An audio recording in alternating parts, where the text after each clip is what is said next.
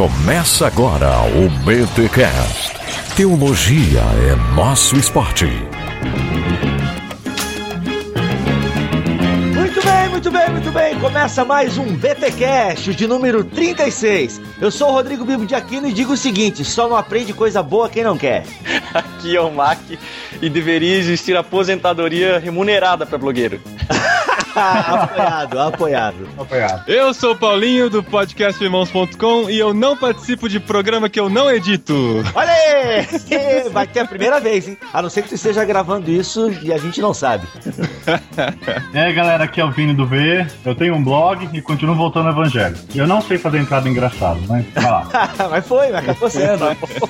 Legal, pessoal. Vocês viram que a gente reuniu duas pessoas que entendem de internet, blog, conteúdo cristão na internet e a gente resolveu fazer um BTcast um pouco diferente da pegada costumeira, ou seja, sempre trazendo algum tema teológico, explorando esse tema daquele nosso jeito, mas hoje a gente resolveu falar sobre teologia na internet, né? Vamos dar algumas dicas, vamos ver se esta aprendizagem virtual, da maneira que ela se configura, é interessante, é válida por que, que os blogs cristãos com conteúdo teológico cresceram tanto nos últimos anos? E a qualidade desses blogs? Será que vale? Tem coisa boa? Tem coisa ruim? Enfim, é sobre isso que nós vamos conversar aqui neste BTcast 36. E antes de mais nada, já deixo dizer que estou felicíssimo de ter aqui Paulinho e Vinícius, pessoas que têm feito coisas interessantes promovendo conteúdos assim fantásticos da internet. Pessoal, muito obrigado mesmo por participarem aí deste BTcast. Cara, o prazer é todo seu. Fica à vontade aqui. Estou sentindo muito prazer, ok?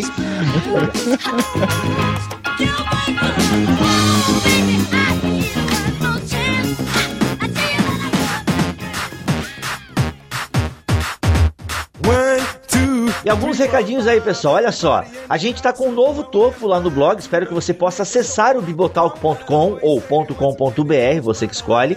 Acesse lá, é, veja o nosso novo topo. Inclusive, a gente tem um bannerzinho, sabe aquele bannerzinho pequeno que fica na, nas laterais dos blogs? A gente tem lá, pegue o código do nosso banner e divulgue no seu blog. Passe o BTcast adiante, ok? E quero agradecer ao Murilo, que é um cara muito criativo, sabe fazer banners e criar logos, sabe criar uma identidade visual como ninguém. Valeu mesmo, Murilo, da empresa 2. E pessoal, a gente também agora, a gente quer começar uma campanha, tá chegando o final do ano, e no início do ano o BTcast vai, né, o Bibotalk vai ter algumas despesas e a gente quer contar com a sua ajuda, com o seu apoio. Então a gente colocou ali agora no blog, na barra lateral, um botãozinho chamado doar. É pelo PagSeguro, é algo muito seguro. OK, o PagSeguro é seguro. Então se você quiser ajudar o BTcast financeiramente falando, a gente sempre brinca aqui, né, Mac, que o comentário de vocês é o nosso salário. É verdade. Fato é, é a mola propulsora para a gente estar tá continuando e tendo esse feedback. E a gente agradece aos mil e poucos downloads que o BTcast tem tido ao longo das quinzenas. A gente está bem feliz com isso. Mas tem despesas financeiras, né? Neste mundo capitalista, sem dinheiro você não tem nada. Então o que acontece? A grosso modo falando, tá? Não vem agora querer espiritualizar nos comentários. Não, porque quem tem Jesus tem tudo. É disso que eu tô falando. A grosso modo, sem dinheiro você não faz as coisas, né? Então, assim, pessoal, a gente tem despesas, né, de, do blog, a gente quer também, a gente vai explicar isso em outros BTcasts. Queremos comprar um gravador de mão potente para dinamizar e trazer mais conteúdo para você no blog. Então, assim, a grosso modo você pode doar qualquer quantia, ok? Aí no botão doar na barra lateral. E também marque as nossas camisetas, ó. Daqui a pouco, pessoal, eu penso que em menos de um mês a gente vai ter aí no blog a possibilidade de você adquirir a camiseta BTcast. Ó, ficou show de bola. Para variar, quem fez a arte foi o Murilo. Então assim, pessoal, muito legal mesmo. Vai vir aí a nossa camiseta e você comprando, de antemão já quero dizer, de antemão comprando a nossa camiseta, você estará ajudando o Bibotalk. Mas ah, vocês já pediram dinheiro há um tempo atrás aí né? Eu lembro, eu doei. Pessoal, o dinheiro de vocês foi muito bem utilizado. Nós compramos é, livros, nós pagamos toda a despesa com blog, tem a questão da identidade visual, nós tivemos o BTD, enfim, todo esse dinheiro foi utilizado em prol né, para a, a divulgação e também aperfeiçoamento do Bibotalk. O que? Vocês compraram livros com o dinheiro que a gente deu? É. Ou vocês acham que isso que a gente apresenta para vocês aqui cai do céu? Não cai, né? E os livros estão aí para nos ajudar a fazer o BTcast e a gente comprou sim. Se você se sentiu ofendido, mande um e-mail aí, eu, né? Eu lhe peço desculpa e tal. É, mas a gente avisou até, né? Avisamos, né? Avisamos. E assim, eu, eu não tô muito preocupado porque quem doou, né? Foram poucas pessoas que fizeram a doação, mas são pessoas que confiam no nosso trabalho, né? Com certeza. Porque, cara, doar dinheiro é, na internet exige muita confiança e tal. Né? Pô, e, é uma, e pra quem recebe esse dinheiro, pá, é uma baita responsabilidade. Né? Muita, muita responsabilidade mesmo. E a gente tem procurado ter temor a Deus nesse dinheiro que a gente recebe. E assim, se você confia no BT Cash, você gosta do trabalho, doe. Se é pra doar o dinheiro pra depois ficar enchendo a paciência, pedindo nota fiscal online, cara, nem doa, porque eu não vou te mandar nota fiscal online. Sério, boa. Ô, Bill, precisa de uma maracujina ultimamente, hein? É, é, pois é, né, cara? A gente tá começando os BTcast meio nervoso, hein? Não, pessoal, eu tô falando isso numa boa, tudo numa boa, sério. É só pra evitar mal entendido. Não, pessoal ficou até com medo da gente, né, cara? Não, não. Pessoal, a gente é o mesmo, a gente não mudou e tal. E, meu, a gente não quis ofender ninguém até naquela outra abertura. Meu, aqui todo mundo tem direito de opinião e tal. A diferença é que a nossa é em áudio e a sua é escrita, ok? Mas o Vini, ouça esse BTcast que o Vini vai dar uma, uma dica bem importante pra você. A grosso modo é isso. E, Mac, vamos falar do efeito BTcast. É, e falando de opinião em áudio, né, e opinião escrita, nós recebemos uma opinião em áudio do Chico Gabriel e olha só o que, que ele mandou pra gente. Oi, meu nome é Francisco Gabriel, eu moro no interior de São Paulo, na cidade de Jaú. Estou fazendo essa gravação para agradecer ao BTcast pelo tanto que já me ajudou no meu aprendizado bíblico. Inclusive, vocês são os principais responsáveis por eu iniciar meu curso teológico. Sempre desejei começar. Mas ao ouvir vocês eu realmente percebi o quanto de conhecimento perdi por não iniciá-lo há mais tempo. Aí então resolvi compensar o tempo perdido. Bom, é isso, sempre viajo de férias para Santa Catarina no fim de ano, mas esse ano não irei porque minha filha Maria Luísa vai nascer agora próximo ao Natal. Mas com certeza no ano que vem eu irei, aí conhecerei vocês e com muito mais conteúdo teológico para a gente conversar. Valeu, abração, fiquem na paz. O cara fala nesse comentário que ele simplesmente voltou, vai voltar a estudar teologia por influência do BTcast. Legal, bem louco. Pô, que show, né, cara? Isso é o que eu acho que foi o Sapão que criou esse termo, né? Efeito BTcast. E já tô até pensando numa camiseta, cara, com esse nome. E assim, é o efeito BTcast mesmo. Mais um, né, que resolveu é, estudar teologia, se aprofundar nos conhecimentos bíblico-teológicos a partir da audição, a partir, né, de ouvir o BTcast. Cara, Chico Gabriel, valeu. Inclusive, quando ele mandou esse e-mail, eu pedi, bicho, grava isso aí que a gente quer rodar. E aí a gente abre também um precedente, né, Mac? Se você tem uma opinião, é, pode ser até do podcast anterior, se você quer dar uma opinião. Só que assim, daí é o seguinte, bem fundamentada, ok? Mande para nós o seu comentário em áudio, que a gente pode publicar sim no próximo BTcast. Tá aí, comentário em áudio no BTcast. Eu penso que isso só vai somar ainda mais a qualidade do nosso programa. Fica aberto aí então, pessoal. Para onde? Para onde que eu mando o meu comentário em áudio? O que que eu faço? Você pode mandar para podcast@bibotalk.com. Simples assim. Show de bola.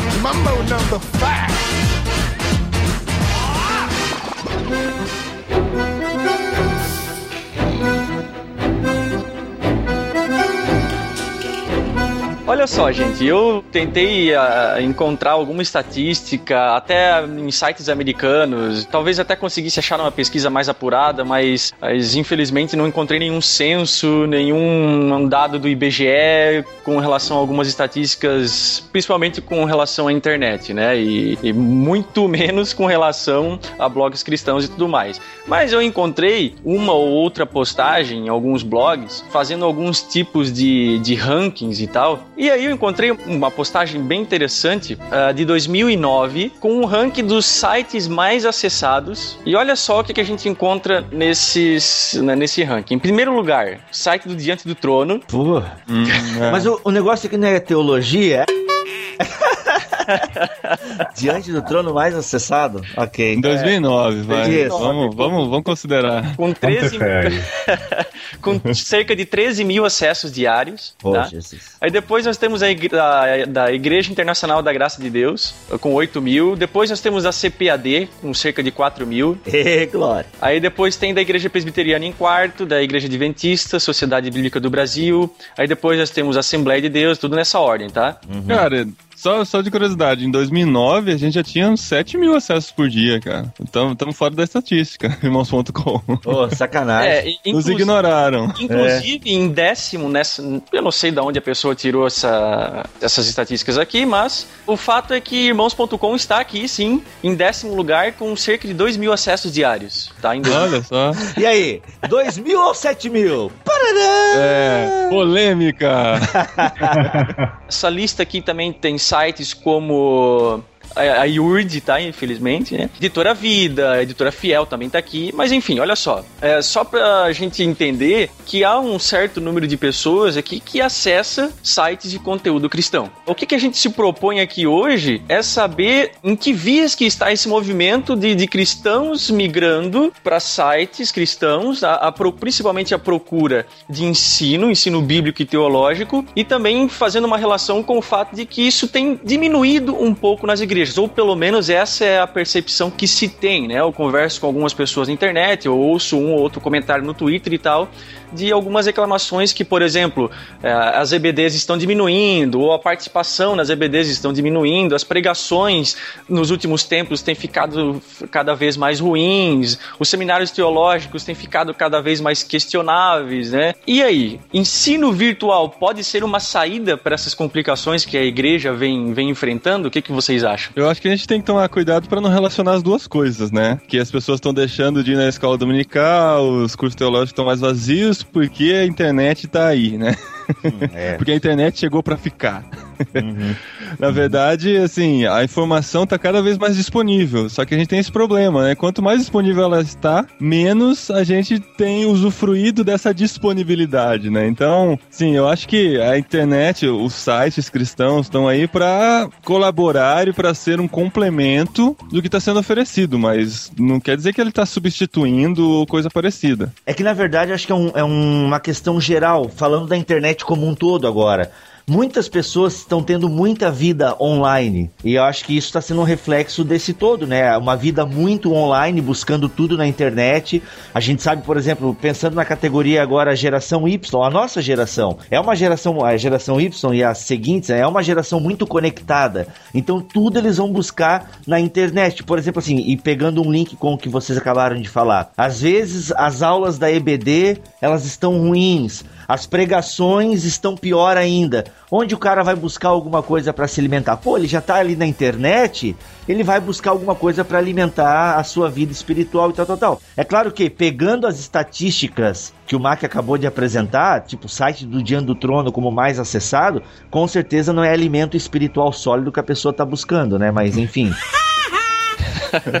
É. Opinião pessoal, hein? Opinião, pessoal. justamente. E acabamos. Se bem que a gente não vai perder nenhum ouvinte, porque quem ouve o BTcast diante do trono tá com séria crise de identidade, mas tudo bem. É, mas a diferença de uma letra, cara, é BT para DT. Olha aí. mas é uma grande diferença. E- mas falando sério, acho que é um. Isso cresceu, né? E, e os sites cristãos, sites de igrejas, blogs, né? É um evento que vem crescendo porque as pessoas têm procurado muita coisa na internet. E entre essas muitas coisas estão também coisas teológicas, coisas, né? Conteúdo cristão.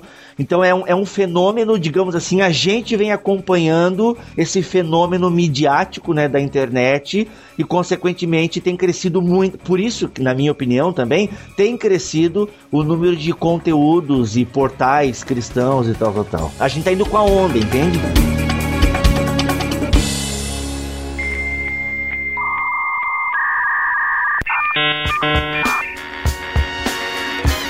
Concordo. Eu acho que o crescimento e o- a multiplicação de sites, de blogs e tal, ele veio com uma resposta, às vezes, à diminuição da, das EBDs, pregações ruins e tal. Eu vejo que muitas pessoas, às vezes, é, querem um conteúdo bom, mas não encontram em suas igrejas, então eles tentam achar um lugar mais fácil, que é a internet, né? Então eu vejo que muitas vezes isso torna uma saída, digamos assim, uma boa saída, mas não é o ideal, né? O ideal seria se toda igreja tivesse uma boa EBD, se todas as pregações fossem boas, né? Sim. Então eu vejo que principalmente o surgimento do, dos blogs, sites, deve tanto a fator cultural, né? Nós somos a geração da informação, como uma consequência, uma resposta ao estado atual do evangelicalismo, entendeu? Eu acho muito interessante que Neil Postman, ele é um, um estudioso de comunicação e tecnologia, e ele faz uns insights muito bons sobre a questão de tecnologia, né? Uma das coisas que ele fala é que a tecnologia é ecológica, ou seja, ela muda totalmente o ambiente onde ela é introduzida. Dando um exemplo, antigamente, você não ia numa igreja muito longe da sua casa, porque você não tinha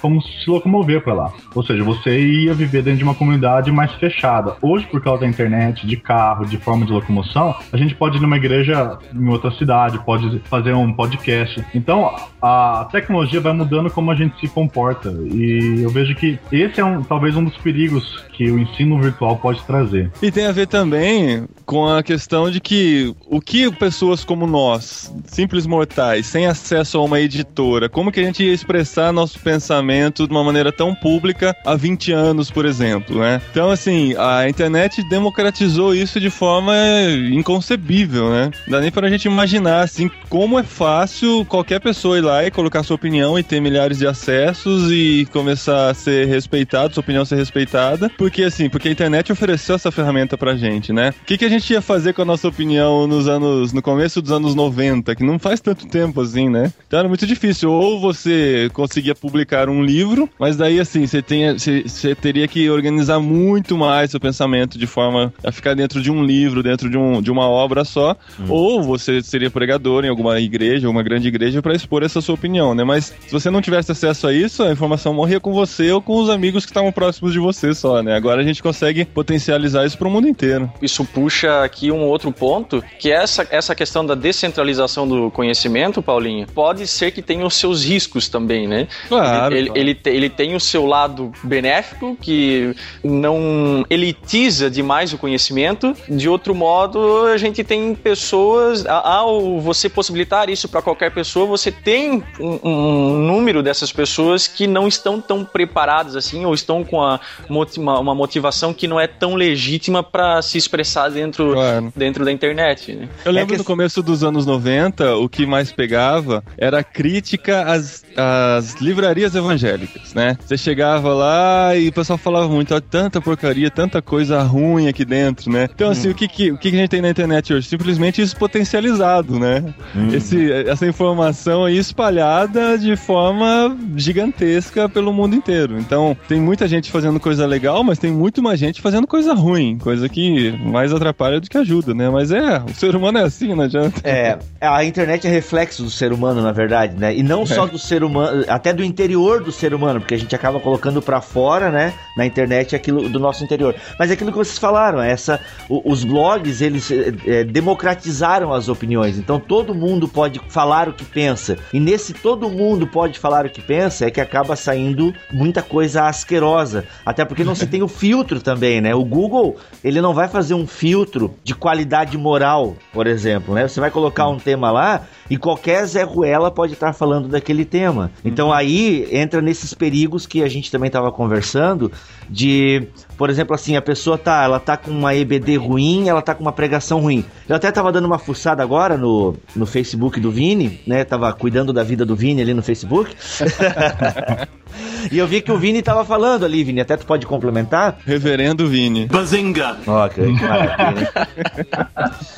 Então, assim, eu tava vendo que, poxa, às vezes não adianta o cara querer lutar também muito para querer mudar a comunidade dele. Tipo, o que fazer, né? Se na minha comunidade a EBD é ruim, a pregação é ruim, né? Tentar mudar, algumas pessoas tentam e às vezes se cansam e ficam mais machucadas do que antes. Aí até tu cita alguém que recomenda o seguinte: ah, se os teus pais não frequentam a igreja, é melhor você então procurar uma igreja que pregue o evangelho. Mas não entendi, cara. Não, não a, que, a Deixa eu questão dar uma é. explicada aí. Tá, vai lá, É, Vini. Por causa de hoje ter bom conteúdo na internet, a gente tem uma, uma geração de insatisfeitos. São várias pessoas que estão insatisfeitas com a sua igreja local. Isso. E de certa forma isso é bom, porque às vezes a insatisfação gera, é, vem de algo realmente ruim da igreja local, que precisa ser arrumado. Mas muitas vezes as pessoas elas acabam virando revoltados que não sabem amar a igreja local e se expressar de, certa, de forma correta. Isso. Então, é, o ponto, por exemplo, do ensino é, digital, ele está espalhado, mas, por exemplo, a gente vê nas cartas de Paulo que, a- que o ensino principal se dava através de pastores e mestres, pessoas que Deus chamou para isso, e eles alimentavam a igreja, né? Hoje nós temos, isso é uma realidade, nós temos igrejas locais, mas por causa da internet as pessoas acabam vendo diariamente não seu pastor ou aquilo que o pastor traz, às vezes nem a Bíblia, elas veem um blog ou um site e tal. De certa forma, se o site for bom e o blog for bom, isso vai ajudar a pessoa, mas muitas vezes as pessoas ficam então revoltadas com a sua igreja local e elas querem tentar mudar, às vezes de uma forma até boa, mas elas acabam, na verdade, dividindo a igreja. Então, de vez conversar com o pastor, é, é, fundamentar na Bíblia, elas acabam só meio que tempestando a igreja e acabam dividindo a igreja. Então, essa é uma preocupação grande que a, a internet tem trazido, eu vejo hoje nas igrejas locais. E tem dado munição, né? Por exemplo, assim, a gente tem alguns ouvintes que ouvem a gente e tal. De repente, poxa, Bíblia, na minha igreja não tem isso, o que é que eu faço? A gente acaba É. dando munição pras pessoas, né? Isso é uma responsabilidade Cara, gigantesca, né, cara? gigantesca. É engraçado As que a gente pessoas tá falando de ensino aqui, mas a gente tá vendo que pro bem ou pro mal isso tem a, a reflexo na comunhão da igreja, né? Direto. Sim.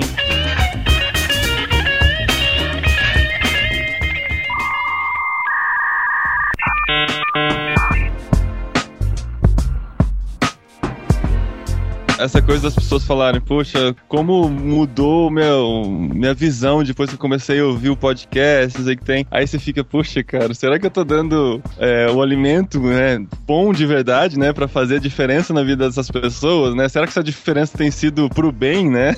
De- Às vezes eu entro nessa crise, assim, de, de pensar se realmente eu tô impactando, né? A ferramenta que Deus deu na minha mão tá impactando positivamente essas pessoas. E graças a Deus, geralmente a resposta é sim, né? Mas a gente sempre tem que se questionar, né? E fazer uma, essa avaliação mesmo pra saber se estamos no caminho certo. Tem um, um autor, eu não lembro o nome, ele, já que vocês tiveram um podcast calvinismo, né? Ele fala que todo calvinista que acaba de ser calvinista ele tinha que ser colocado numa jaula por seis meses. E não, eu vejo que isso tem a verdade, acho que muitas, não só quem torna calvinista, mas qualquer pessoa que às vezes tem contato com um pensamento divergente na internet do, do que é igreja local. A pessoa, principalmente jovem, eles ficam extremamente assim, querendo se tornar Martinho Lutero em um dia, sabe? E, e eles acabam então tempestando a igreja, dividindo a igreja. Eu sou culpado disso, porque eu já passei por isso também, eu já falei muita coisa sem sabedoria.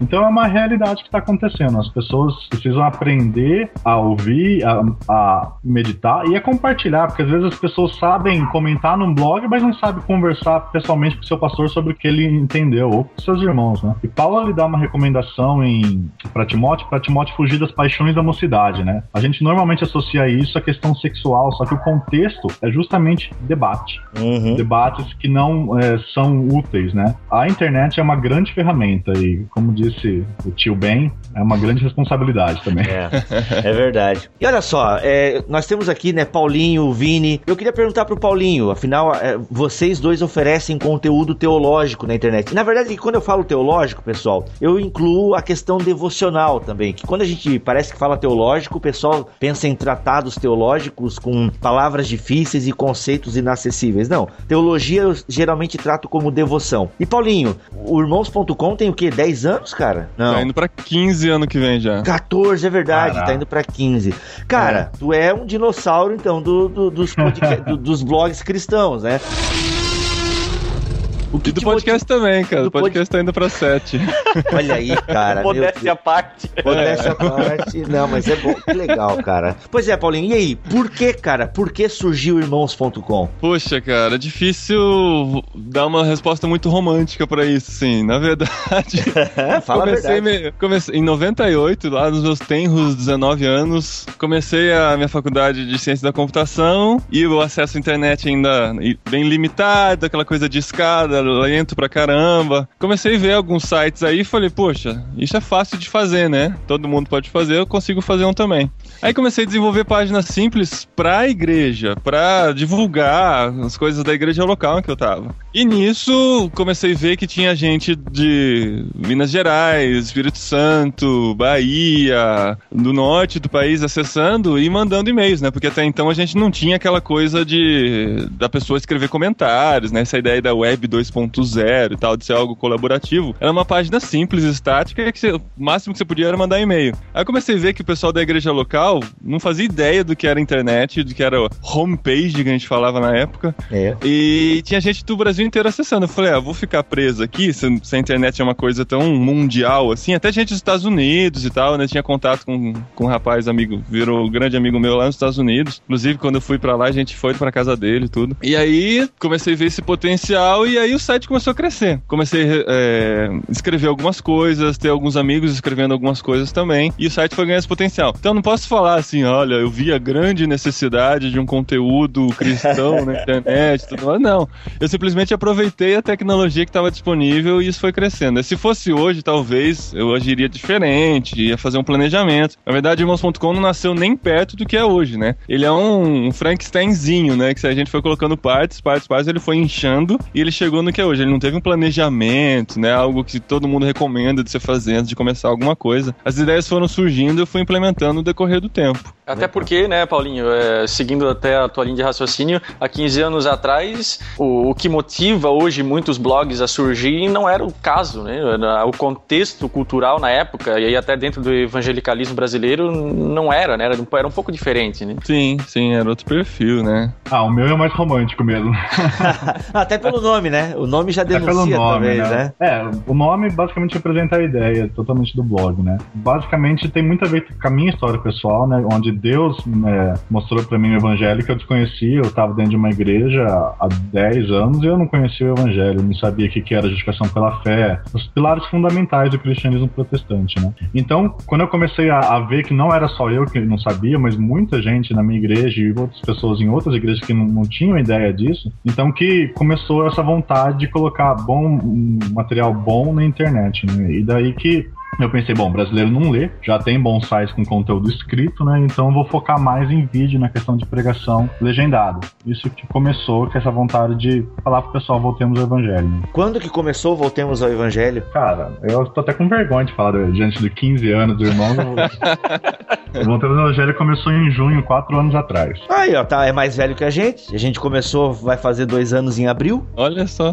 É, mas é, se for, se for pra comparar blog, o meu também tem quatro anos. quatro anos pelo milenismo. É, quatro anos defendendo essa linha teológica que gera mais calor do que luz, né, Mac? É verdade, é verdade. palavras do Mac, palavras do Mac.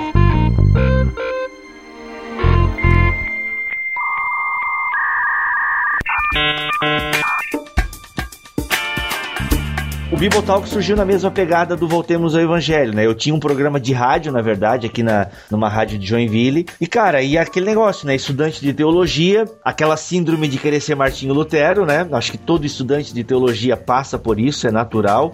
E é uma coisa boa, eu penso, ter no começo, mas depois amadurecer e ver que não vale a pena você ficar colando 95 teses né, na, na porta da igreja. Pro nosso contexto não funciona mais e que agora é na base do diálogo e na influência gradativa, né? Não é um rompimento assim é, abrupto. E daí eu, né, nessa pegada, eu comecei a fazer um programa de jovens e tal, cara, entendeu? E começou a ter muita audiência, a galera falando, começou a mexer com pastores, entendeu? Porque o jovem ouvia na sexta-feira uma palavra diferente de tudo aquilo que ele tinha ouvido, como você, né? Tava 10 anos numa igreja, Vini, não, não sabia o que era justificação pela fé. Era o contexto em que eu vivia aqui. E comecei a ensinar essas coisas no rádio, começou a dar E, sabe? Aí depois a gente montou montou um blog, os programas de rádio começaram aí para o blog, a gente tinha uma média de 70 downloads por episódio.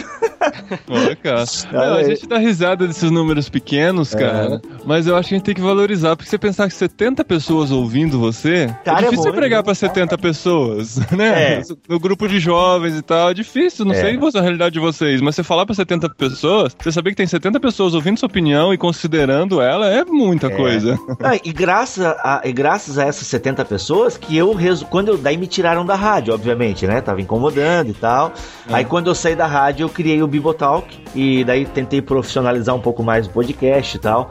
E, cara, aí o número de downloads foi aumentando também. Mas assim, é por esses 70, entende? Aliás, era uma média de 70, né? É a esses 70, vamos arredondar aqui, que eu não vou fazer. Ganhei mesa de som, ganhei computador, porque a gente só. quer, é, a gente quer tentar oferecer uma coisa de qualidade. Só que daí é aquilo que o Paulinho falou no começo, e eu acho que o Vini também pincelou algo. A nossa intenção, e isso aqui é bem importante agora para você, ouvinte. A nossa intenção não é substituir o púlpito da sua igreja, não é substituir a EBD da sua igreja. Eu acho que isso tem que ser bem peneirado, assim, tem que ser bem pensado, né? É, tanto que a gente insiste muito nisso, né, cara? A gente deve voltar, a escola bíblica deve voltar, o púlpito tem que estar mais relevante, né? Não que a gente queira substituir, mas a gente quer dar mais sustância pra esse conteúdo, né? A gente lamenta, na verdade, né? No fundo, a gente lamenta. É quando eu recebo um e-mail assim, poxa, vocês. é, Não, na verdade eu não lamento, eu fico feliz, assim, mas às vezes eu fico meio. Deixa eu tentar expressar melhor a minha opinião para não me complicar. Poxa, vocês são um alimento espiritual que eu tenho.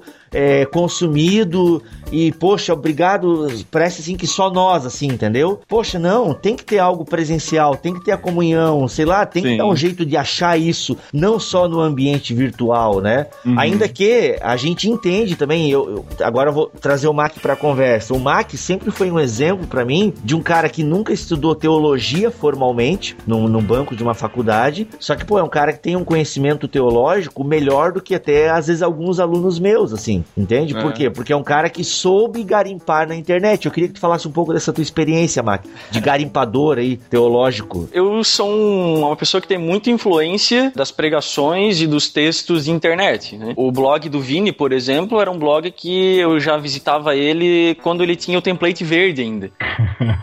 Feio.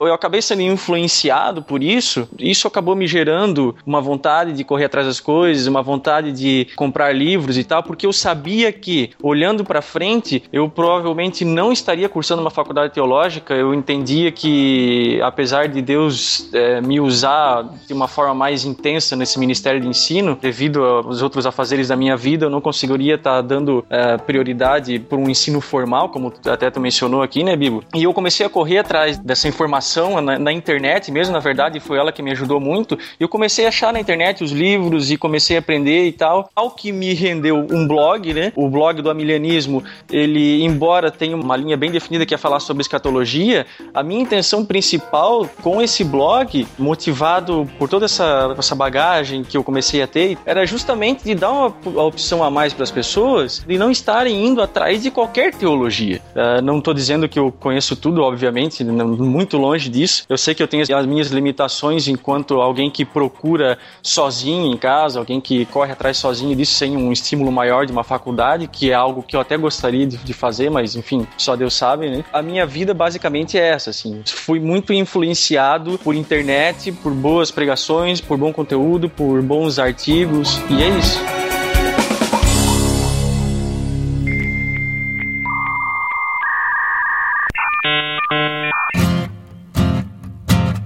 Pois é, ouvindo tudo isso que o Mark falou, vem a pergunta, né? Será que os blogs que se propõem a oferecer teologia, estudos bíblicos, devoção, eles estão prestando um serviço ou um desserviço à comunidade cristã? Vamos começar então analisando o Bibotalk. Ai, Vamos ai. lá.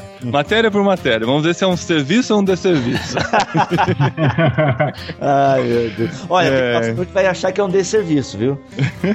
Fica incutindo. Cara, sabe o que, eu- que eu tô a- aprendendo? Porque assim, a resposta que eu daria simples pra isso, simplista é: a gente tem que levar tudo à luz da Bíblia. A Bíblia é a nossa resposta pra tudo, tudo que a gente lê, a gente passa pelo crivo bíblico. Isso pra mim, sim, ainda é uma resposta boa. Válida. Mas é uma resposta válida, mas eu descobri, assim, tem algum tempo que eu tenho descoberto isso, que você precisa definir uma linha teológica. Olha aí, isso é efeito Pros seus BTcast. princípios. Isso é Pois é, cara. Porque assim, você fala, não, eu vou crer no que tá escrito na Bíblia, mas tem milhares de pessoas que pensam diferentes do mesmo assunto da Bíblia. Então eu acho que você tem que falar, não, eu, a minha linha teológica, a linha teológica que mais me convence, ou que mais chega perto das minhas convicções é essa. Aí eu vou seguir por ela e vou ver o que, que está dentro dessa linha teológica. Mas mesmo assim, eu acho que não quer dizer que a gente tem que se fechar tudo que tiver lá dentro e, e fechar os muros e assim, só esse, essa forma de pensamento que é a correta, né? Então, assim, eu acho que a chave é pedir discernimento ao espírito, né? Uma vida espiritual gera discernimento no espírito e é o espírito que vai dizer o que que é, o que que vai, o que tá de acordo, o que que não tá. Mas realmente, cara, o pessoal fala da- das faculdades teológicas, né? Tem muita gente que sai pirado lá por causa disso, começa a descobrir que existe muito mais pensamentos sobre coisas que você tinha convicção do que você imaginava, né? E eu acho que a internet vem pra mostrar isso também, então é complicado. E aqui, antes do Vini responder, eu quero emendar o seguinte: e as próprias comunidades, e aqui eu me refiro aos pastores e líderes de comunidade, devem estar preparados para receberem membros que estejam conectados com linhas teológicas diferentes. Por exemplo, assim, antigamente o que um pastor falava no púlpito era a lei para aquela comunidade. E como as pessoas não tinham acesso à informação, elas só bebiam daquela fonte. Hoje em dia tá diferente, cara. As pessoas bebem de muitas fontes e elas vão para as comunidades com as mais diferentes ideias. A gente tá focando aqui na internet, né? Mas o rádio já presta serviço, a própria televisão. Então, mais do que nunca, né? A comunidade como um todo, pastores e membros, devem estar preparados para o diálogo. Isso é fundamental, né, cara? Tá preparado para o diálogo porque o pastor não vai mais receber aquela ovelhinha tábula rasa, entende? Sem nenhuma informação. Não. Se é uma pessoa conectada, ela já tem muitas opiniões, ideias formadas e tal. Então, tem que ter a, a comunhão, né? Mas eu dei uma desviada no assunto só para fazer esse complemento, assim. Vamos lá. Nossa, tanta coisa fácil. Paulo fala para Timóteo, né, que Timóteo ele deveria ser apto para responder às pessoas e com mansidão, é, corrigindo e livrando as pessoas do inferno. Então, basicamente, hoje, é, essa recomendação de Paulo para Timóteo é uma recomendação urgente para os pastores, como você acabou de dizer, Bill. Então, as pe- realmente, as pessoas vão vir à igreja ou com ideias preconcebidas, porque a gente está quase entrando no evangelicalismo nominal, né? ou através do que elas têm acesso na, na internet. Então, isso faz é bem necessário. Numa situação ideal, para uma das coisas que a pessoa poderia se servir quando ela está lendo blogs seria do pastor, né? Um cristão maduro que tem mais conhecimento teológico. Mas tem tanto pastor que tem menos conhecimento teológico que blogueiro, daí a coisa complica. que sério isso aí, cara. É, é triste. Mas vamos lá. Então, se tá fazendo um desfavor ou um favor, eu acredito que de, o balanço geral, a internet tá fazendo um favor pra igreja brasileira. Só que esse favor não vai ser um conto de fada, não vai ser bonitinho e não vai ser muito fácil a vida da igreja local a partir de agora. Então, eu acredito que com o tempo as pessoas vão então é, ter mais conhecimento de várias opiniões, mais conhecimento da Bíblia, elas vão pesquisar mais na internet, saber mais opiniões, coisas que elas não tinham antes, como a gente falou. E isso vai então é, fomen- fomentar o, o debate, a conversa. E isso é bom. Só que esse processo de é, debater, conversar, nunca é um processo simples, né? Por causa, muitas vezes, do nosso pecado, a gente não é tão amoroso como a gente deveria ser. Então eu acho que essa é, é uma das consequências que pode ter o ensino da internet. O é, Neil Postman, que eu falei, ele, ele diz que toda invenção tecnológica resolve alguns problemas, mas cria outros. Então é, é inevitável. A gente vai resolver alguns problemas com os blogs, com os sites, mas a gente vai criar outros e tem que saber se compensa ou não. Na minha opinião, compensa. Eu acho que com o tempo, é, as próprias pessoas vão exigir pastores mais capacitados. Os seminários vão já chegar com pessoas com um conhecimento maior, então os seminários vão se ver obrigados a aumentar o nível dos seminários. As pessoas vão rejeitar seminários duvidosos, como a gente falou. De certa forma, eu vejo como um bom balanço que a internet tem feito para a igreja. Agora, como saber se o que você tem acessado é bom ou ruim? Hum. Caraca.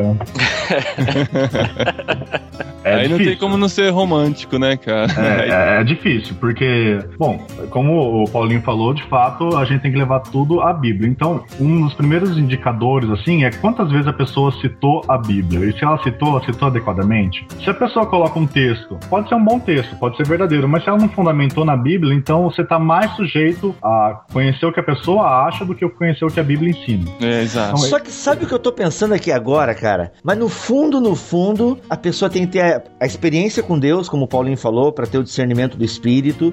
Só que olha só o que tu acabou de falar, né, Vini? Vamos pensar aqui. Como você disse, citou versículos bíblicos e tal, mas como é que a pessoa que tá lendo um blog, né, um ouvinte normal e tal, sem nenhum conhecimento teológico, como é que ele vai saber se a pessoa citou o versículo dentro do contexto ou não, né? É, queira ou não, é uma tarefa difícil, né, cara? Pra quem não Sim, tem... exige esforço. né? Exige. Principalmente numa geração que não sabe, é, uma nação que não sabe ler, né? Claro, é que não sabe interpretar texto, cara. É o analfabetismo funcional que eles chamam, né? É, Então, assim, cara, é, é um trabalho. Por isso que eu digo, aliás, eu não, né? Um professor meu falava já que às vezes o cristianismo mesmo, o cristianismo bíblico, é como se ele fosse para poucos, né? Porque olha só a demanda, cara, a demanda, o esforço que tu tem que fazer para tu poder se alimentar de coisa boa. Por Se isso alimentar que bem, né? se alimentar bem, justamente, porque é, a gente não pode julgar só pelo tanto de versículos que são citados num texto. Ah, sim, Porque, é, né? Por exemplo, tem um cara no irmãos.com, meu, que fica me enchendo a paciência, cara, querendo me dizer que Errochu é o nome de Jesus. Tu devia até bloquear esse cara, né, Paulinho?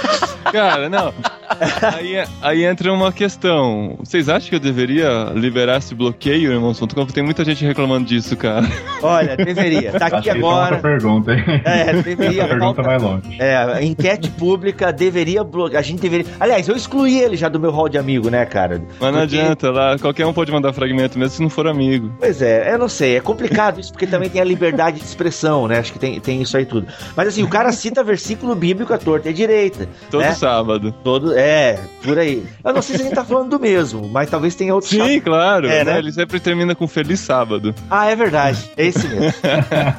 então, assim, cara, é, sabe, é, é complicado. Por isso que a pessoa tem que ter, resgatando agora um pouco do que vocês falaram. Pastor, poxa, como é bom ter um pastor que entende de teologia, porque, cara, é a tua comunidade, é onde você se alime- alimenta semanalmente e tal, tal, tal. Só que, claro, aquilo ali agora já não é mais sua única fonte de alimento, porque existem os blogs e tudo mais. Só que para você julgar esses blogs, você vai precisar de uma boa base bíblica e essa boa base bíblica vem da comunidade, vem da família. Então, assim, a grosso modo, pessoal, não é só se alimentando de coisas na internet, de conteúdo cristão na internet, que você vai conseguir moldar um bom cristianismo, uma boa vida espiritual. A boa vida espiritual, ela pode ter o auxílio da internet, do conteúdo da internet, mas se ela se limitar a isso, você pode cair em armadilhas, né?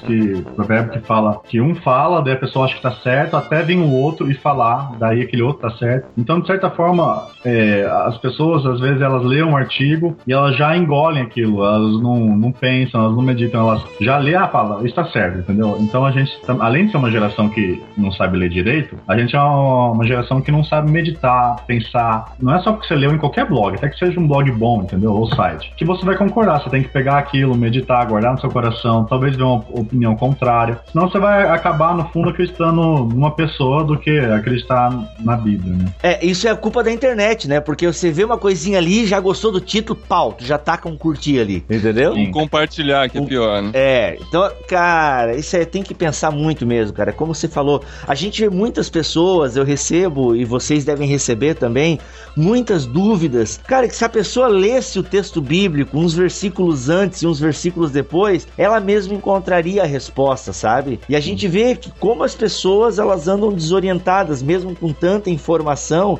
às vezes falta o básico para as pessoas, né? Então, caramba, você que é pastor de comunidade, está nos ouvindo, líder de jovens que estão nos ouvindo, olha, vocês precisam aprender a trabalhar e se esforçar. Eu sei que não é fácil, porque às vezes a moçada não quer nada com nada mesmo, mas assim, pra, sabe, tornar o leitinho espiritual tinha que ser dado na comunidade, sabe? Tinha que ser dado na comunidade o leitinho espiritual, porque senão as pessoas começam a comer feijoadas na internet e dá uma, uma congestão espiritual aí que é, é complicada às vezes. Muitos do que das pessoas que estão acessando a internet, eles não têm nem esse leitinho, né, cara? Eles não têm, eles não têm uma linha teológica, como o Paulinho falou, né? Eles nunca foram ensinados o básico, as doutrinas fundamentais da fé, uhum. então eles não conseguem discernir muito bem. Eu já, já vi várias pessoas que gostam de um, de um John Piper, que é altamente contra a teologia da prosperidade, e depois vai curtir uns caras aí brasileiros que eu nem vou citar nome.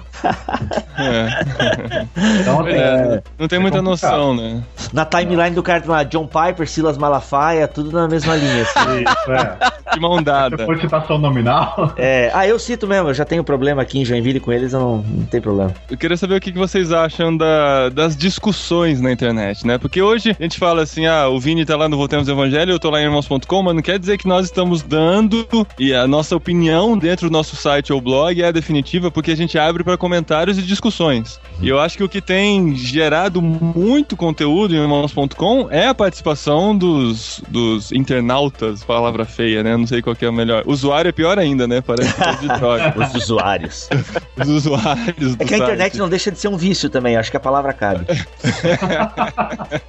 então eu acho que a, a participação das pessoas colabora muito com o conteúdo, né? Mas isso gera algumas discussões. Eu lembro que no começo do site, uma das primeiras. No começo não, sei lá, com uns 3, 4 anos de site, eu comecei o fórum, que ainda tá lá e tal, não tem mais tanta participação, mas é um fórum que eu jogava um tema e as pessoas discutiam em cima. E eu recebi muita crítica falando, não adianta isso, porque a pessoa sempre chega com a opinião dela, dá a opinião dela e não vai mudar, não adianta, vai ficar aquela discussão interminável e não vai chegar a resultado nenhum. E eu tenho visto que isso tem sido diferente. As pessoas estão mais abertas a mudarem sua opinião ou a repensarem suas convicções. Queria saber o que, que vocês acham dessa discussão que acontece nos comentários. É válida ou, sei lá, a gente só deixa porque é liberdade de expressão, mas a gente não concorda com o que as pessoas participam? Cara, cara nada como, entre aspas, bom hater pra te tirar do sério. que, querendo ou não, né, esses comentários que se a gente faz nos blogs, que a gente se interage e tal, ele de alguma forma reflete na nossa comunhão com no corpo de Cristo, né? Cara, e tem gente que não sabe fazer isso na internet. Tem gente que não sabe seguir uma linha ou não sabe conversar. E aí tem camarada aí que vira macho atrás do computador. O cara desce a lenha, sabe? Desce o sarrafo em você nos comentários de uma forma muito importuna, de uma forma, sabe, bem decorosa mesmo, é, sem nenhum trato, sem nenhum amor. Coisa que eu duvido que ele faria se ele tivesse tendo a mesma conversa na tua frente. É, tem pessoas que de fato, como o Paulinho mencionou ali, que elas entram na discussão com a opinião formada e não querem ir. Não adianta. E vão ficar batendo na mesma tecla até a outra pessoa, ai cara, agora eu concordo contigo, agora realmente eu creio como tu crê. Mas contrapartida, eu acho válido os comentários, porque quem sabe fazer isso, é, eu aprendi muito, cara. Tem textos que eu já publiquei e que de repente a pessoa somou alguma coisa no comentário, achei muito legal, ela somou, né, aquilo que eu coloquei no texto ou falei no podcast. No, no podcast isso acontece muito, irmãos.com, cara. Eu sempre incentivo, eu falo, vão pros comentários, é. porque sempre tem coisa que as pessoas pensam que a gente não pensou também, isso, isso acrescenta. Muito em legal. Em geral, isso é regra irmãos.com. É muito difícil ter um hater. Eu não sei se vocês têm aí, Temos. mas é muito difícil. Tem.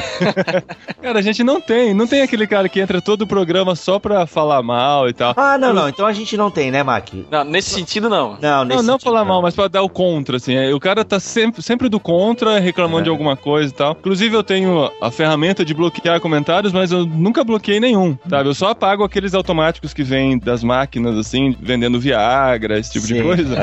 Aí eu apago, eu nem bloqueio, já apago direto. Mas o negócio de deixar o comentário bloqueado, isso não. Uhum. Nunca precisei, sabe? Eu não sei. Tem gente que sofre muito com isso, mas graças a Deus a gente não. Até hoje estivemos livres dessa praga. Por exemplo, como é que eu faço, né? Às vezes eu vejo um comentário lá que o cara discordou de mim. Se eu vejo que o cara discordou e a resposta que eu tenho que dar para ele, na verdade, já tá no meu texto, eu nem respondo o comentário do cara, entende? É, tipo assim, é pô, verdade. mas eu não vou repetir o que eu já falei no texto. A minha opinião já tá ali no texto, já tá ali no podcast. E eu não, não tenho mais o que desenvolver isso aí. Às vezes eu contra-argumento. E assim, o cara vem e argumenta de novo. Se eu vejo que o cara, né, contra-argumentou e eu penso, pô, de fato a gente pensa diferente, eu simplesmente paro a discussão. Alguns podem achar que eu fui convencido, outros podem achar que eu me rendi e acabaram meus argumentos, mas cara, em 98% dos casos é que realmente não tô afim de ficar ali, entendeu? Sabe? Vitrola, vitrola. E eu vi que o Max sofreu bastante agora no podcast de amilenismo, porque toda hora ele tinha que estar tá escrevendo a mesma coisa, entendeu? Chega uma hora que eu falei, Mac, para, cara, para. porque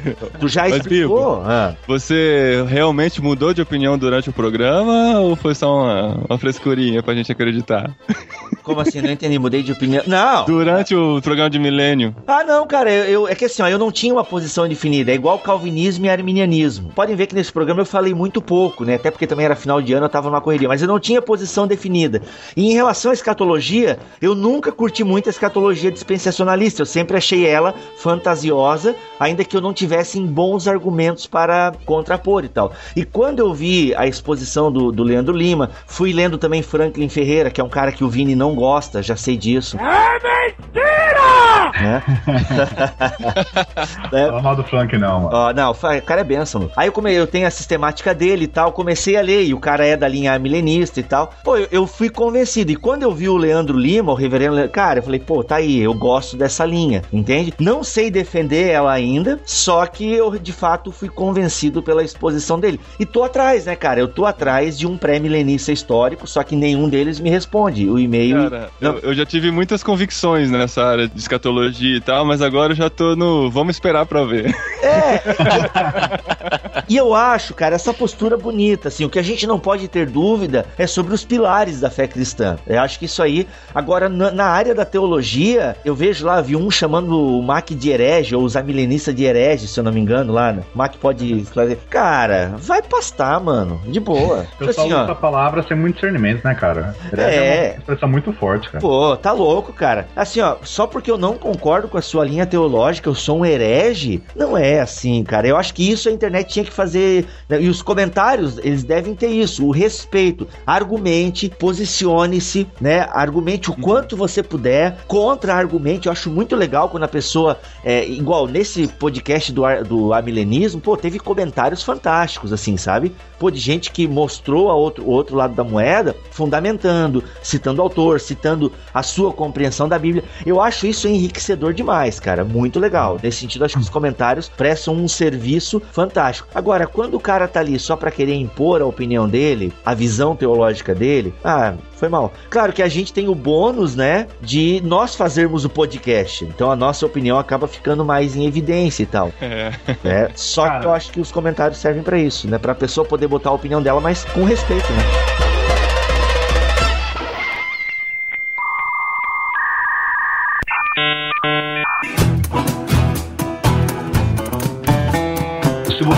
Bloquear um comentário, você não tá impedindo a liberdade de expressão da pessoa. A pessoa pode muito bem começar um blog novo e colocar a liberdade de expressão dela lá. Boa, é verdade. Então, o site é o nosso espaço, a gente sustenta esse espaço e a gente pode determinar o que tá nesse espaço. Talvez isso não pode parecer muito amável, mas é verdade. Qual- É, não é qual um que- órgão público, né? Não, é, é, nada, assim, nenhuma concessão pública que a TV tem que seguir algumas regras, não. É seu espaço, sua casa, né, cara? É verdade. Então eu vejo assim, se tem um cara que vai só, só leva heresia, cara, eu, eu corto. Tipo, eu, eu faço que Paulo fala pra Tito. Então, é, evita o homem é, faccioso. Se você falou uma, duas vezes, nada, cara, você vai perder sua paciência. Ele pode levar outros ao engano. Então a melhor coisa, eu acho, é bloquear pra não, não atrapalhar outros, pra não levar outros a debates inúteis. Mas por outro lado, também Paulo fala pra você administrar com mansidão, né? Então você tem que saber esse equilíbrio. Quando que você vai contra-argumentar com mansidão, né? Ou quando você vai cortar o cara, porque não tem debate, não tem conversa, só tem troca de farpa, né? Só pra ficar claro, né? Eu falei, comecei falando desse assunto sobre os haters. e Eu concordo e acho muito legal, é, até porque a gente estimula isso também no, no BTcast, né, Bibo? A, a- a parte dos comentários. Eu não sou contra os comentários. Agora, a- lidar com hater realmente é, é difícil, né? Mas de qualquer forma, se for fazer um balanço geral dos comentários, eu acho que tem mais gente proposta a levar adiante uma boa discussão do que uma má discussão, né? Mas defina um hater, eu não sei se eu entendi o que, que você quer dizer. É, é, aí é que eu tô generalizando o hater, né? Vai desde o cara que tá lá mesmo só pra agitar, como o cara que tá lá pra colocar a opinião dele sem ter a possibilidade de conversar. Ele pode às vezes até fazer de maneira sutil, sabe, Paulinho? Hum. É que o, a gente às vezes entende hater como o cara que vai lá só pra Hater ver vem de odiado, né? De, de, Isso. Aquele cara que é um hater. O que é odia, né? É, O que e- odeia. Seu analfabeto! Odia, É. não, odeia. Que o cara odia. ok, essa vai pro final, Paulinho. A gente te poupa dessa, vai. No! God, please, no! No! talvez não seja correto usar ou generalizar assim tanto o termo, mas aqui eu me refiro também àquelas pessoas que, mesmo de forma sutil e mesmo de, supostamente de uma forma amorosa, ele, cara, não dá o braço a torcer nunca. Claro, tudo bem que tem algumas coisas que a gente não deve abrir mão mesmo, mas a gente consegue notar, eu pelo menos consigo notar na maioria das vezes a postura do camarada depois de três ou cinco comentários, entendeu? Uhum. Esse cara vai dar pano pra manga. E foi o que aconteceu no último BTcast, na verdade. Penúltimo. No, é isso, no penúltimo. Eu bloqueei algum, um comentário lá. Ah, né. Tcharam! Eu bloqueei, ó. Uh, musiquinha de suspense. Polêmica. Mamilou o negócio aí. Mamilos são muito polêmicos. É. Mas é, é, é o, o Vinícius ele aliviou minha consciência pra caramba agora. E eu acho que é do Mac também. É verdade, cara. Você monta um blog. tá aí, ó. Blogspot, WordPress, é de graça. Fica à E vem vontade. divulgar aqui no meu, se quiser. Não, não vem não. É, ah, ô Paulinho, sabe que o, o- sabe que o Bibotalk cresceu aí, subindo um pouco nas costas Os do irmão.com, comentários, né? é verdade, Os cara. comentários, cara. Uns, Eu uns- lançava um podcast e ele falava assim: muito bom o programa. Ouçam também o BTcast. Cara, mo- modelo de divulgação básico de blogueiro, né? É, cara, é. Tudo bem que ninguém ganha o cara do Genizar, mas tudo bem, né? meu, cara, eu nunca me esqueço quando. eu Esqueci o nome dele agora. Danilo. O Danilo. Pô, ele entrou no meu blog e tal. Poxa, muito legal o seu blog e tal. Conheço também o Genizar. Pô, fiquei feliz, né, cara? Alguém gostou do. Na época era o ócio teológico ainda. Eu, pô, que bacana e tal. Aí tava viajando em outro blog e tal. Pá, olhei o comentário dele, igual. Ah, velho, eu não sou especial. então, assim, não, mas é, cara, a gente, a gente cresceu um pouco aí na- nas costas e tal. Mas foi bom, muita gente ouve os dois agora, né? Olha só, pessoal, estamos falando aqui, tentamos pelo menos falar um pouco de ensino bíblico teológico virtualmente falando, né? O que, que isso representa para a igreja e tal. Mas, como tudo na vida, né? Essa fase também pode ser passageira. Vocês acham que isso será passageiro ou isso vai se transformar e vai perdurar por mais algum tempo? Deixa eu dar a minha opinião aqui já de cara, né? Cara, eu acho que isso vai longe ainda. Eu não acho que ah, pra mim não tem mais volta, cara. eu acho que a internet, a internet em si, né? Falando de internet, não tem como retroceder, a não ser que aconteça uma terceira guerra nuclear. Ou Mas- acontece o que aconteceu na série Revolution. Estreou uma série, eu já vi a- a- o primeiro episódio, e, cara, acabou a energia elétrica no mundo. entendeu? Aí, meu amigo, se acabar a energia elétrica, você vai ter que valorizar a sua comunidade, né? Daí é, É, o tem o, o livro de Eli também, né? Olha aí, é verdade. lá. Mas, de qualquer forma, eu acho que isso vai muito longe ainda. Eu acho que assim, falta ainda muita gente chegar na internet, cara. Opa. Porque a gente tem as pessoas que estão perto da gente, estão super conectadas e tal, mas, cara, tem muita gente ainda nesse cabresto, sabe? De ouvir o que o pastor fala e viver aquilo. Tem uma diarista que trabalha aqui pra gente semanalmente, e as conversas que a gente tem com ela, cara, é da dó, assim, sabe? Das coisas que a gente ouve, que ela ouve do pastor e traz pra gente como verdade absoluta e tudo mais. E você chegar com carinho, com cuidado, a Drick sofre com isso, sabe? Tem que fazer aquela volta toda pra mostrar que não é bem assim, né? Você não vai perder a sua salvação se você usar uma calça e tudo mais, né? Ah, não precisa dizer de que igreja ela é. É, então. Não, mas acho que não é o que você tá pensando, não. É Ah, então tá raiz bom. fechada. Ok. Mas então, tem muita gente ainda. Por, por isso que a gente fala, cara. Tem muita coisa que a gente fala no podcast que quem precisaria ouvir não tá ouvindo ainda, né?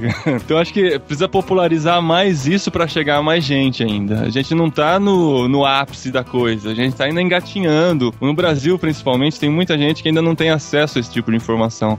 Eu acho que um caminho que eu espero que aconteça logo é esse tipo de informação chegar a mais pessoas. Essas pessoas estarem mais abertas pra isso. Né? Do mesmo jeito que a gente se abriu naquela realidade, a gente foi criada, a gente consegue ver que hoje existem outros horizontes por causa do contato que a gente tem com outras pessoas, principalmente no meio virtual. E ainda pegando o teu gancho, Paulinho, a, a pessoa tem que querer aprender também, né? Que daí acho que a gente até consegue amarrar um pouco que a internet tem de tudo, coisa boa, coisa ruim, que isso não é novidade pra ninguém, mas a pessoa também precisa querer ter acesso a essa boa informação, né? Além de ela ter acesso à internet, ela precisa ter es- essa vontade de querer acessar coisa boa e aprender coisas boas, né? Porque É. tem sim. É um caminho mais longo ainda, né, cara? É. A pessoa querer ir atrás disso, Isso né? mesmo. Porque acesso todo mundo acaba tendo de um jeito ou de outro, né? Mas querer Só que é mais buscar- legal, né? Você ficar lá na timeline do Facebook, curtindo fotinho, vendo coisinha, entra no álbum de um, álbum de outro, do que você parar e ler um texto num blog, você ler um PDF que um blog disponibiliza. Ainda bem que o Vini teve essa sacada, né? Porque já que o YouTube é a TV dessa geração, pelo menos é, naquela, é um videozinho de 10 minutos o cara até vê. Mas agora, uma hora, isso aí são poucos, só os que querem mesmo, né? E glória a Deus por essas pessoas, né? Que Até consomem 10 esse- minutos hoje eu diria que é um tempo grande, né? Pra quem tá na Grande. internet. Dois né? minutos, três minutos. É, até pra mim, assim, sabe? Às vezes pula um link aqui no meu Twitter, né? Eu uso o TweetDeck e aparece um link aqui. Sei lá, eu tenho um tempinho no intervalo entre uma coisa e outra, quero ver uma coisa pra descansar. Eu clico no link, o vídeo tem 10 minutos, ah, não vou assistir agora, eu vou assistir depois. Eu prefiro ver um de 2, 3 minutos, que vai ser. É o tempo que eu tenho pra, pra ver isso agora. Só que o depois na internet não existe, né?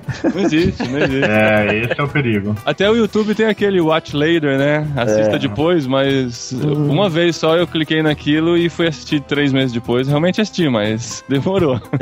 É, eu tenho um plugin aqui que eu chamado Pocket, que eu vou colocando os artigos que eu quero ler depois. Cara, tem mais de 100 artigos que eu quero ler depois. não, não vai nunca. Então, eu acho que a vibe ainda vai crescer. Como o Paulinho disse, tem muita gente que não tem acesso à internet e tem muito pra fazer.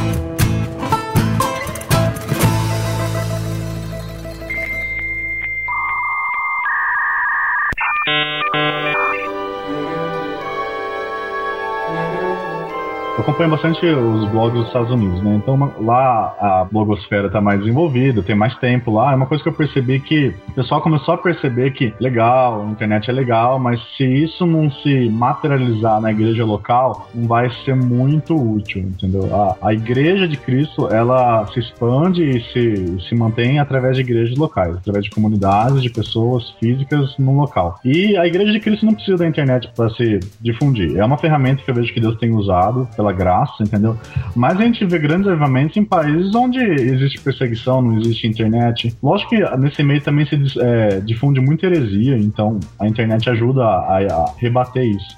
Mas eu acredito que o que eu espero é que a vibe, então, dos blogs, eles começam a perceber que é tudo é, é sobre a igreja local. Se você tem um blog, mas não pensa muito na igreja local, você tá pensando da forma que Cristo não pensa, né? E Cristo, ele tá se preocupado com a igreja local. A gente vê nisso que ele morreu pela igreja em Efésios. A gente vê em Apocalipse que ele anda pelas igrejas. A gente vê Paulo preocupado em apresentar a igreja de Corinto perfeita diante do esposo. Eu acho que é esse amadurecimento de pensamento que a geração internet precisa ter. Tá, Vini, mas agora até me surgiu a dúvida de verdade. E se a pessoa que tá nos ouvindo está numa comunidade que não acompanha essa boa teologia que ela acompanha nos blogs bons e tal? O que, que a gente pode falar pra essa Cara, pessoa? eu- a gente começou uma série no V pra tratar isso. É, é um assunto muito complexo, porque vai depender de muitas coisas. Uma das coisas depende, é uma igreja mesmo ou é uma sinagoga de Satanás, entendeu? Você Ô, tá numa louco. igreja. É, cara, tem muita gente. é, Cara, universal aí, entendeu? Não é uma igreja, desculpa. Uhum. Ou seja, se a pessoa tá numa sinagoga de Satanás, como a confissão de Westminster diz, cara, cai fora. Uhum. Vai procurar uma igreja local, porque é, senão você vai estar desobedecendo mandamentos, como por exemplo tá em, em Hebreus, que ele fala para não deixar de congregar. Você vai estar deixando de tomar ceia, entendeu? Então, assim, é, a vida do cristão fora da igreja é uma coisa muito estranha.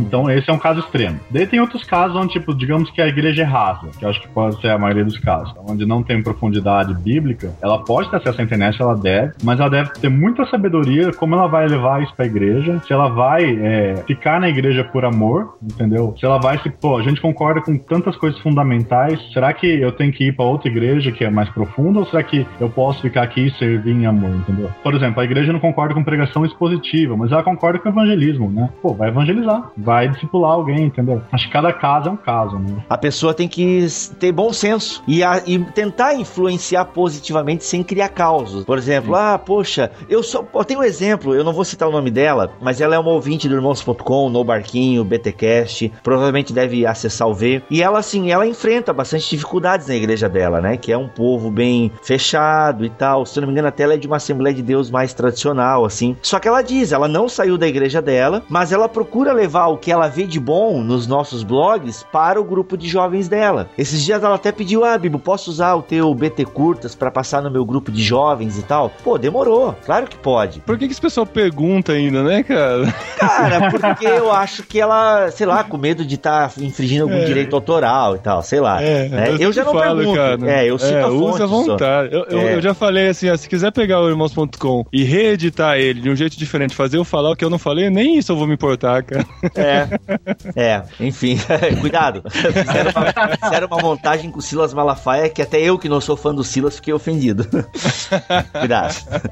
Então, assim, É, cara. porque o nosso conteúdo é pra, pra fazer o que quiser, meu. Pelo menos irmãos.com posso falar isso, cara. Aham. Faz o que quiser com ele. Contanto esteja abençoando outras pessoas. É, tamo aí, assumimos essa postura, Mac, o que tu acha? Vamos pensar. A gente faz depois uma reunião sobre isso. A- As permissões do V são basicamente isso. Você pode usar em qualquer meio, qualquer que você quiser, cita a fonte e não, não vende. Tá Ok, ótimo. é legal, é. Eu citando a fonte, por mim, pode citar à vontade, sim. Mas então, falando dela, é legal, ela tenta, né, levar para os jovens da igreja, ela, poxa, ouça essa opinião, olha só, né, esses meninos aqui falaram isso e tal, essas meninas. What? O que, que vocês acham? É legal levar para discussão, entendeu? E aos poucos, assim, eu penso que ela pode ter vitória, ou não, né, mas ela não pode desistir, né? Bibo, eu só coloco um alerta que o principal meio de mudar a igreja é através do púlpito, né? Ah, isso é é o que, que traz o ensino. Então, eu acabei de postar nessa semana uma postagem onde o cara fala: olha, se você não tá no púlpito, é bem complicado você mudar uma igreja. Sim. O que pode provavelmente acontecer é você dividir a igreja. E eu já vi vários casos, cara, e é triste. É muito triste. E às vezes pessoas, como jovens, principalmente, lutando por algo bom, entendeu? Mas lutando de forma errada e acabam dividindo a igreja. Então eu acho que, tipo, se você quer fazer algo, acho que você deveria conversar primeiro com o seu pastor da igreja local, entendeu? Deus colocou ele como responsável pelaquela igreja. E ele que é o pastor que Deus colocou como aquela igreja. Se ele discorda, daí você vai ter que ponderar muito bem se isso é essencial pra você, entendeu? Se ele falar, tipo, eu não concordo, mas você pode ensinar, eu não me importo, daí beleza, acho que você pode ficar. Agora, se ele falar, ó, eu discordo disso, isso é heresia, então eu acho que você tem que tomar cuidado, senão você vai acabar dividindo a igreja e não é o que a gente quer, principalmente, né? Mas daí os jovens querem ser Martim Lutero e acham que tem que pregar 95 teses no púlpito e que tomar muito cuidado com esse espírito, porque é, a gente coloca, assim, Lutero, só que Lutero ele tava lutando contra uma igreja herética, entendeu? Não é uma igreja que afirma os pilares da fé, mas tá doente, digamos. Então tem que ter bastante sabedoria quando você vai lutar e quando você vai, talvez, aceitar e, e viver a vida da igreja local e abençoar a sua igreja. Ó, sinceramente, ficar discutindo igreja, arminianismo, calvinismo e até questões escatológicas que não seja no ambiente de educação, numa escola dominical, é super válido essa- essas discussões, né? Mas às vezes pessoas né, dividem as coisas, fazem bagunça por causa desses temas que em dois mil anos de teologia não foram resolvidos. Então, é nesse sentido, pegando o teu gancho, eu acho que tem que ter sabedoria para discutir as coisas, né? E acima de tudo, procurar a sua visão teológica, como o Paulinho falou no início, né? Procurar uma linha. O amilenismo é a verdade escatológica? Não,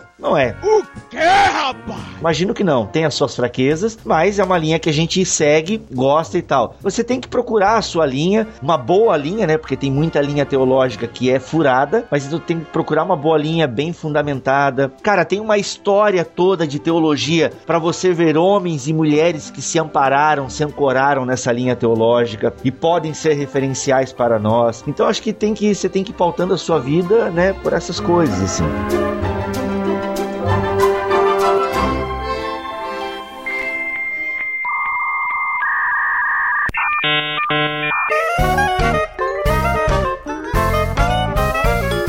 Uma outra discussão que a gente tem que fazer é onde que estão os pastores blogueiros do Brasil, né? Na minha opinião, eu escrevi recentemente sobre isso, eu tenho pensado bastante sobre isso. A gente vê nas cartas de Paulo que a preocupação do ensino é dada para pessoas capacitadas, pessoas chamadas, né, para o que ele chama de pastores mestres, né? Não só um pastor, né, mas eu acredito não que vários pastores na mesma congregação. E eu acredito como que eles são responsáveis por trazer o ensino para a igreja, eles também teriam que estar na frente do ensino virtual. E tem muita gente fazendo isso já, né? Eles não ficam só nos púlpitos das suas igrejas, no- nos domingos ou nas suas salas de aulas, nas faculdades onde dão aulas, mas eu vejo que tem pastores bons aí que estão criando os seus blogs e tu percebe que o blog é até meio feio. Sabe como é que se escreve feio? Né?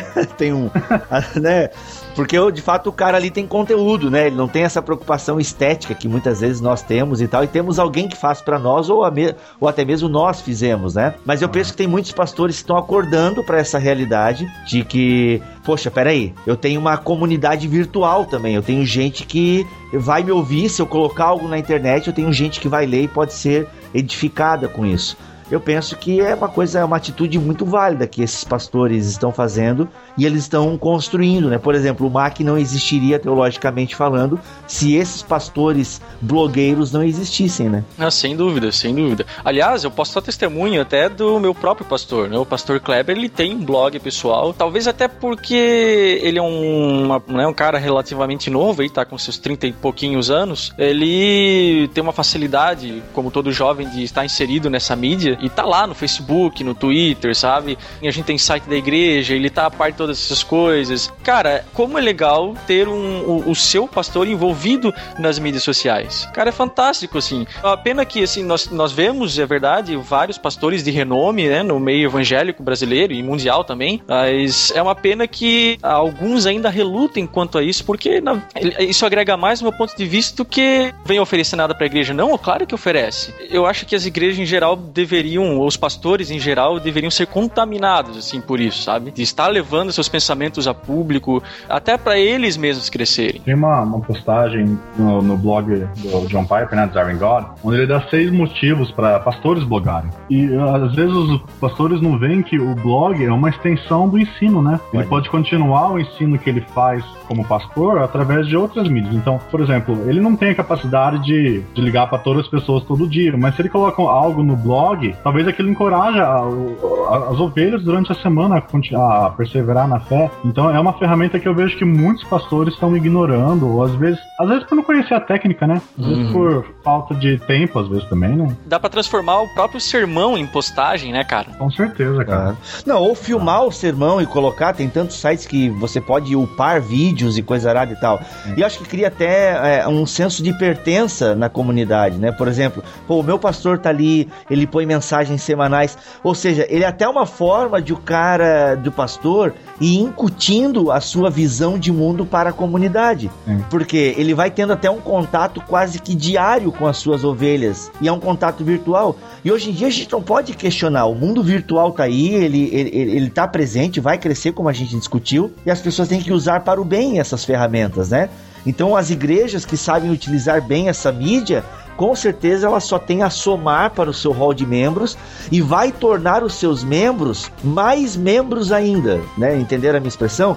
Tipo, se o cara tá acompanhando a igreja dele durante a semana pela internet, pô, ele vai se sentir mais, é, sabe, pertencente àquela comunidade. Vai se sentir mais membro, porque ele tá e cada vez mais inserido na cosmovisão daquela comunidade. Então acho que o pastor e a comunidade que não está investindo na internet está perdendo muito tempo e está inclusive perdendo uma oportunidade de moldar a identidade do seu membro. Porque hum. o que acontece hoje em dia? A igreja não possui um bom meio de comunicação virtual. Aí o seu membro ele quer se alimentar durante a semana, mas ele não pode ir nos cultos que a igreja oferece durante a semana. Aí o que acontece? Ele vai beber em outras fontes. Aí começa é. a gerar uma série de crises de identidade. Né? Eu, eu vejo também que, principalmente, os pastores brasileiros precisam começar urgentemente a postarem as pregações deles online. Eu fui muito edificado com as pregações do John Piper, as exposições dele é, em livros da Bíblia. Hum. Me ajudou muito. E a gente vê que tem muitos pastores ruins, que não sei se dá pra chamar de pastores, que às vezes estão colocando as pregações deles, tá online, e os pastores bons estão comendo bola. E é um investimento necessário, e é um investimento que influencia bastante. Mas, por outro lado, eu vejo que tem vários bons pastores blogando. Eu vou citar só alguns, mas, por exemplo, tem o Mauro Maestro, Augusto Nicodemos, Solano Portela, Tempora Morris, tem o Ciro Zibord, tem o Walter McAllister, tem o Gilson Santos, Wilson Porte, Jonas Madureira, tem o Renato Vargas, Uhum. O Hernandes de Lopes tem um blog, apesar de muita gente não saber, tem o Jeremias do Couto. Então, assim, já tem vários pastores bons aí. Às vezes eles não têm tanta notoriedade por, talvez, falta de... Um bom de... trabalho de marketing, de assessoria Isso, um bom virtual. trabalho de marketing. Porque, assim, envolve bastante coisas, né? E a nossa geração tem mais facilidade com, com isso e... Então, acho que eles precisariam de ajuda nessa parte. Se pastores estivessem presentes e ensinando mais online, ajudaria muito mais a igreja brasileira. Como ó, você citou só alguns, né? Mas tem outras ah, pessoas certamente. também, é, outros blogs e tal. Então, assim, pessoal, você tem que procurar, e você que está nos ouvindo, você tem que procurar consumir coisa boa, porque tem sim é, bom conteúdo teológico na internet. Tem até léxico do grego, do hebraico, que o Enio Miller está fazendo com a SBB em parceria com a Este, que é, um, é algo fantástico. Então, assim, tem muitas pregações de bons homens de Deus, mulheres que, que trazem assim um conteúdo fantástico para nós. E acima de tudo, né, cê, além de ter que aprender a garimpar, você tem que querer, porque gente, o aprendizado, ele exige esforço. Para você aprender algo de relevante para sua vida, não não dá para botar apoiar, né, o queixo na mão, assim, apoiar o cotovelo na mesa, apoiar o queixo na mão e ficar rolando no, como é que é a bolinha do mouse ali? Screw. No screw. Não é assim que você aprende teologia virtual, né? Não, exige um certo esforço, você tem que se dedicar. Coisa boa tem, basta você querer acessar. Tem muita coisa boa na internet que já tá no passado. A internet ela tem essa exigência, né, de toda hora de uma atualização. E eu tava ouvindo um programa que a pessoa lá definiu a internet como um rio. Aí o rio tá ali, tem a correnteza dele, muita coisa tá passando. Mas quando você acessa a internet, é como que vo quando você entra nesse rio e toma o seu banho e sai. Então, nessa entrada no rio, ou seja, nessa entrada na internet, você já tem que saber bem aonde você tá entrando para poder garimpar coisa boa e aprender coisa boa, né?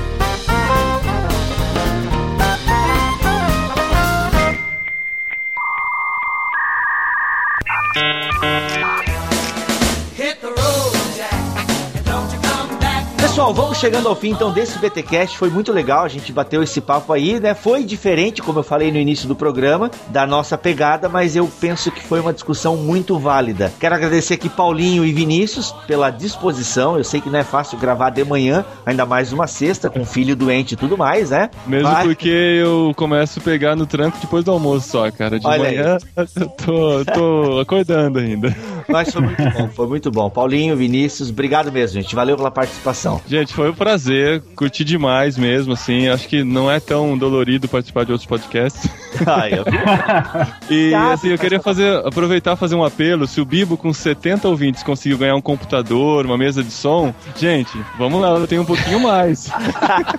vamos participar, pessoal. Mas valeu, gostei muito. Valeu mesmo. Paulinho. Queria agradecer a oportunidade de estar aqui. Foi meu primeiro podcast, então algo muito diferente, mas muito legal. Então a discussão foi muito boa, a gente tem muito para acrescentar e pensar. aí. E acessem, né, pessoal? Ó, o Paulinho é o, né, o idealizador do irmãos.com e o Vinícius, ele é o idealizador do voltemos ao evangelho.com. São ótimos sites, ótimos blogs, né, que, que estão aí. E acessem, acessem porque parte da minha formação se deu através de sites como esse. Então, recomendo. Vamos ficando por aqui então, pessoal. Aqui é o Rodrigo Bibo de Aquino e eu desejo a todos vocês uma boa quinzena. Afinal, daqui a 15 dias, se Deus quiser e assim permitir, nós voltaremos. E só esclarecendo no final, né? Nosso amigo Alex não pôde estar. A gente já sabia que no começo da sua ida para a Alemanha seria assim, né? O bicho tem muita coisa para fazer, para ajustar, mas ele lamenta não poder estar nessa gravação, mas vai fazer de tudo para estar na próxima. Beleza, galera? Um abraço. Valeu, galera. Aqui é o Mac, Teologia é o nosso esporte. Tchau.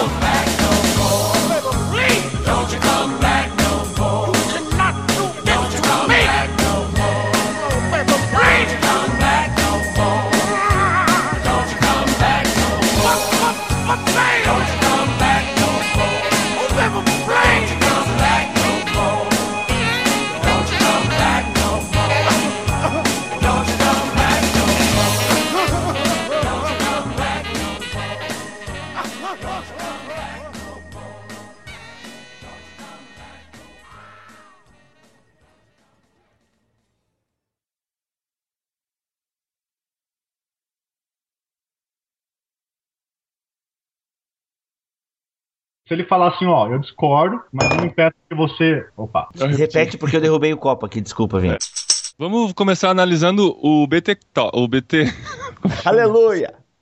Esqueci o nome, cara. Como que é? O BTcast é o nome do podcast. Como E o que é o nome do Bibotalk. blog? Bibotalk. Vamos começar, vamos começar então analisando o Bibotalk. Ai, vamos ai, lá. Calma, calma. Vocês estão me ouvindo? Tá ótimo, sem chiaço. Não se mexe. Tá, então tá. Isso é ótimo. cara. Tá, como é que você fala? Ruído? Chiado, ué. Chiado? Por que, que eu falo chiaço, cara? Será que eu aprendi errado na minha mãe? Tá. Então tá bom, vou falar chiado agora. Ó o chiado aí.